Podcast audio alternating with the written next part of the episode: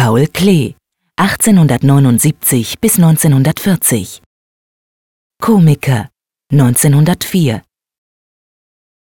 In den Inventionen beschäftigte sich Paul Klee mit keinem Thema so intensiv wie mit demjenigen des Komikers. In den Jahren 1903 und 1904 entstanden gleich drei Versionen dieses Typus. Alle zeigen sie den teilweise hinter einer Maske versteckten Kopf eines Mannes. Sein Gesichtsausdruck stimmt mit dem der Maske nicht überein. Offenbar erschien Klee die Figur des Komikers geeignet dafür, sein eigenes Künstlerdasein darzustellen, denn die Gesichter dieser Radierungsfolge sind deutlich als Selbstbildnisse zu identifizieren.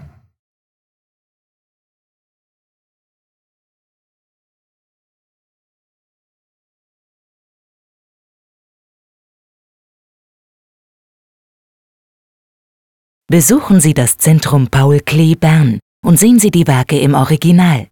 Und laden Sie unsere Gratis-App Museen Bern aus dem App Store herunter.